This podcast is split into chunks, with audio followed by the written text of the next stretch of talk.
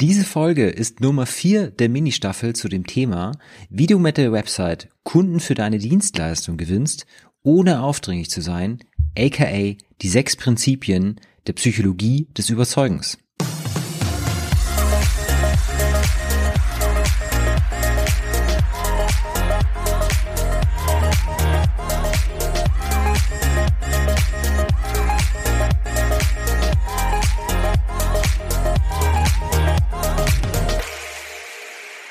Willkommen bei Online Marketing für Dienstleister. Der Podcast für Unternehmer, die mit Online Marketing und Website mit System bessere Kunden für ihre komplexe Dienstleistung gewinnen wollen. Ja, in dieser Folge erfährst du, warum uns das Prinzip der sozialen Bewährtheit oft zu Lemmingen macht. Und hey, das ist meine zweite Folge in Reihe mit einem Tier im Titel. In der letzten war es ein Frosch und in dieser sind es Lemminge. Doch keine Sorge, das ist nur ein Zufall. Ähm, doch lass mich zum Punkt kommen. Lemmingen sagt man ja nach, dass sie kollektiven Selbstmord begehen, indem sie sich massenhaft eine Klippe hinunterstützen. Die Herde rennt, der erste springt, der nächste folgt dem Vordermann und ehe man sich versieht, sind alle über den Jordan. Auch wenn mir das mit den Lemmingen leid tut, und ich hoffe, dass es sich hier nur um einen weiteren Mythos handelt, steckt dahinter das Prinzip der sozialen Bewährtheit. Wenn andere, mit denen wir uns identifizieren oder zu denen wir hinaufschauen, etwas machen, machen wir es gerne nach, weil dann muss es ja gut sein. Stell dir mal vor, du bist in einer Stadt auf einem Platz und du kommst an einer kleinen Gruppe von Menschen vorbei, die gebannt in den Himmel starrt. Was tust du? Richtig, du schaust auch nach oben. Oder wenn es in deiner Nachbarschaft ein Restaurant gibt, das immer leer ist, dann wird es nicht attraktiv auf dich wirken. Wenn es hingegen immer voll ist, dann denkst du dir bestimmt jedes Mal, wenn du daran vorbeigehst, Mensch, da muss ich jetzt auch mal hingehen. Ja, oder wer kennt's nicht, die Kaffeewerbung mit George Clooney. Ne? Wie auch immer. Dieses Verhalten ist sogar statistisch belegt. 95 Prozent aller Menschen sind Nachahmer und nur 5% sind Vormacher. Darum lassen sich Leute von den Handlungen anderer mehr überzeugen als von jedem Argument. Dazu gibt's auch eine wirklich interessante Studie des Wall Street Journals, und zwar, wie man Kunden davon überzeugt, ihren Energieverbrauch zu senken, indem sie statt Klimaanlagen Ventilatoren verwenden sollten.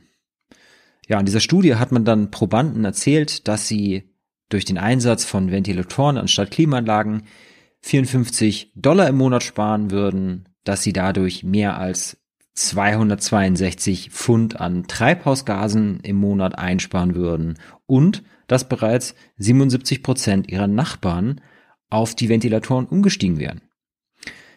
Die Umsteiger, also diese Probanden, die dann umgestiegen sind, die wurden dann danach nach ihren Beweggründen befragt. Und das Ergebnis, die meisten machen den Umstieg aufgrund ihrer Nachbarn und auf nicht, und nicht aufgrund der anderen Statistiken. Ja, das ist ein weiteres hervorragendes Beispiel, äh, das zeigt, warum soziale Bewährtheit besser funktioniert als die meisten Argumente. Doch kommen wir nun mal zum Teil, wie du das Ganze für dich in deinem Marketing und auf deiner Website nutzen kannst. Denn hier gibt es einige bewährte Elemente, mit denen du arbeiten kannst. Und das erste wären Klassiker, die Testimonials. Testimonials, das sind kurze Empfehlungen in Form eines Absatzes von zufriedenen Kunden, die ihre Erfahrungen schildern und garniert werden mit äh, einem Foto der Person, dem Namen, der Position und der Firma. Wichtig bei Testimonials ist, ähm, auch diese können und sollten quasi eine Mini-Story erzählen und damit die Transformation verdeutlichen, die Kunden mit deiner Dienstleistung machen. Also quasi vier Abschnitte haben. Der erste Abschnitt in so einem Testimonial wäre quasi die unerwünschte Vorhersituation. Der zweite, die Zweifel und die Hürden, die bestanden, bevor der Kunde mit dir zusammengearbeitet hat. Und drittens, die Erfahrung während der Zusammenarbeit. Und viertens, das konkrete Ergebnis und wie sich der Kunde heute fühlt. Ja, das nächste, das wären Case Studies. Und ich würde immer versuchen, mit jedem Kunden, aus dem du ein Testimonial machst, auch gleich eine Case Study zu machen. Weil eine Case Study, das ist oft nichts anderes als die XXL-Version eines Testimonials. Der Vorteil ist aber, du kannst hier die Vorher- und die Nachher-Situation viel mehr ausschmücken, und zwar mit Zahlen, Fakten, Bildern, Vorher-Nachher vergleichen oder Videos oder was auch immer zu deinem Business passt. Wichtig ist hier nur, vergesst niemals den Call to Action, denn Interessenten, die werden sich äh, diese Case Studies anschauen und der Eindruck äh, wird in ihre Entscheidung mit einfließen. Also hol sie auf jeden Fall mit Call to Actions an der richtigen Stelle ab. Ja, doch Case Studies und Testimonials kannst du nicht nur auf deiner Website nutzen. Du kannst auch viel, viel mehr damit machen. Du kannst sie zum Beispiel als E-Mails innerhalb einer Sales Campaign verschicken. Du kannst sie, also Case Studies, kannst du als Lead Magnets verwenden. Du kannst daraus ganze Blogbeiträge machen. Oder du kannst auch mit ihnen in sozialen Netzwerken wie Facebook und LinkedIn werben. Ja, das nächste sind Bewertungen, also die berühmten fünf Sterne. Ja, berühmt sind die wahrscheinlich geworden durch Amazon und Google. Und gerade in Google Maps oder bei Amazon-Produkten sind sie ja oft ausschlaggebend für den Kauf beziehungsweise die Anfrage. Doch leider muss man auch sagen, wird hier mit Bewertungen oft Schindluder getrieben. Da gibt's eine relativ aktuelle, also zum Zeitpunkt dieser Aufnahme relativ aktuelle Reportage von Frontal 21. Äh, die heißt Fake mit fünf Sternen und wenn du dir die anschauen willst, dann findest du die in der ZDF-Mediathek oder vielleicht auch auf YouTube, ich weiß es nicht. Und äh, ja, hier geht es darum, äh, also es geht um die systematische Fälschung von Bewertungen, und zwar egal ob bei Ärzten, Rechtsanwälten, Restaurants, vollkommen wurscht, überall finden sich diese Fake-Bewertungen. Und ja, auch ich habe vor kurzem eine E-Mail von irgendeiner Firma bekommen. Es war eine kalte E-Mail. Und ähm, das war ein Angebot eines Unternehmens, die Bewertungsmanagement anbieten. Ich dachte mir, hä, Bewertungsmanagement? Und habe da irgendwie, hab da draufgeklickt, habe mir das dann angeguckt. Ja, und letztendlich war das nichts anderes als das Angebot, Fake-Bewertungen zu kaufen.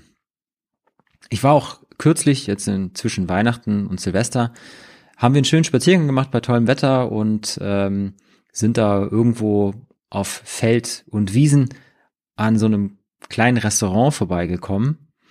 Ähm, und ich war neugierig und habe einfach mal auf Google nachgeschaut und habe gesehen, dass dieses Restaurant über 500 Bewertungen auf Google hat. Und ich dachte mir, das dies, diese Bewertungen, die können nie und nimmer echt sein. Es sind nie und nimmer echte 500 Bewertungen, 4,7 Sterne.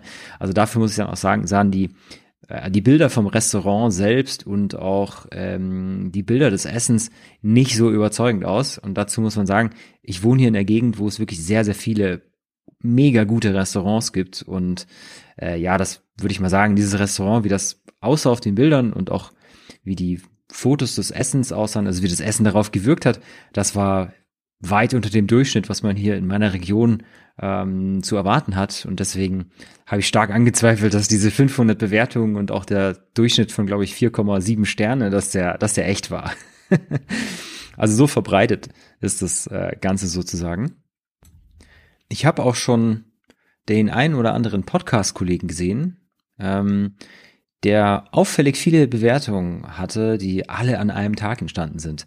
Also ohne ins Namen zu nennen, aber wenn da ein Großteil Bewertungen irgendwie alle an einem Tag gekommen sind, scheint das natürlich ein wenig verdächtig zu sein. Ja, unabhängig davon, Bewertungen, die funktionieren. Ne? Studien zeigen, dass 80 Prozent der Menschen, die Bewertung lesen, diese auch für wahr halten. Aber mein Appell an dich, bitte setz nur auf Bewertung deiner echten Kunden.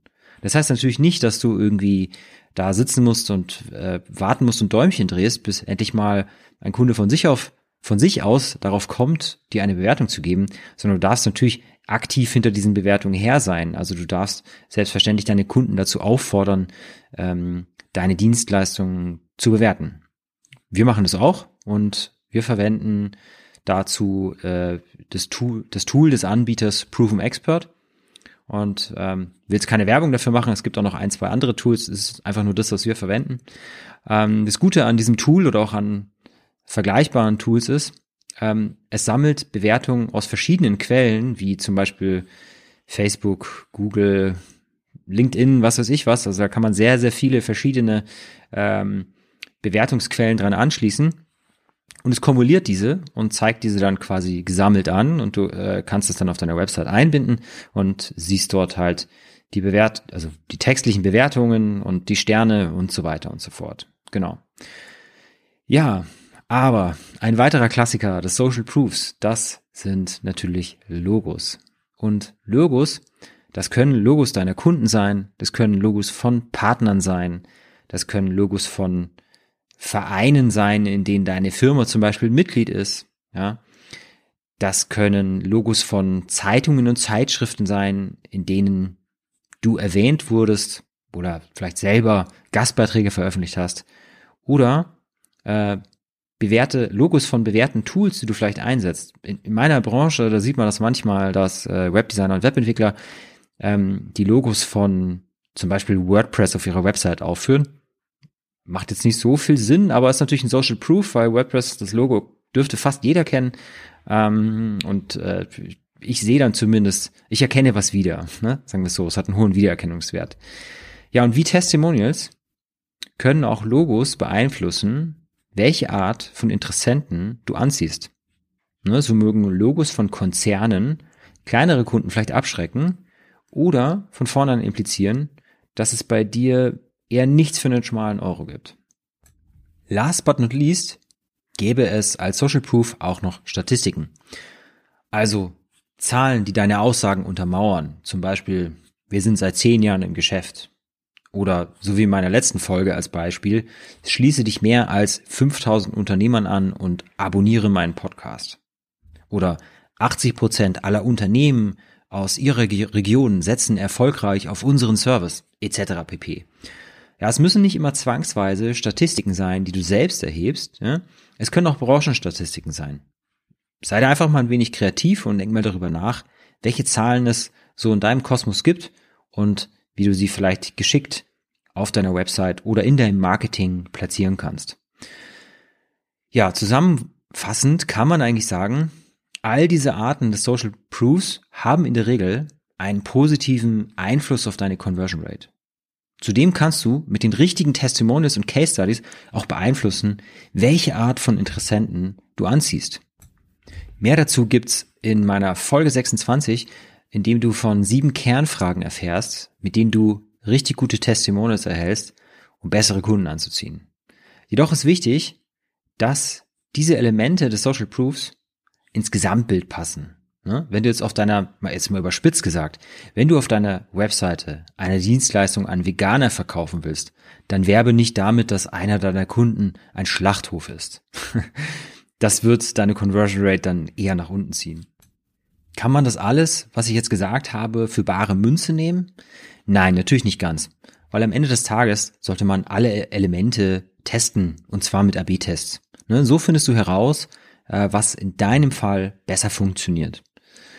Ja, wenn du deine Website dazu nutzen möchtest, um mehr Erstgespräche mit deinen Zielkunden zu führen, dann musst du sie zu deinem besten Vertriebsmitarbeiter machen. Denn deine Webseite, die macht nie schlapp, kennt keinen Feierabend und liefert ihren menschlichen Kollegen 24-7 qualifizierte Interessenten. Genau solche vertriebsoptimierten Websites sind unsere Spezialität. Doch wir machen diese nur für Unternehmen mit erklärungsbedürftigen B2B-Dienstleistungen.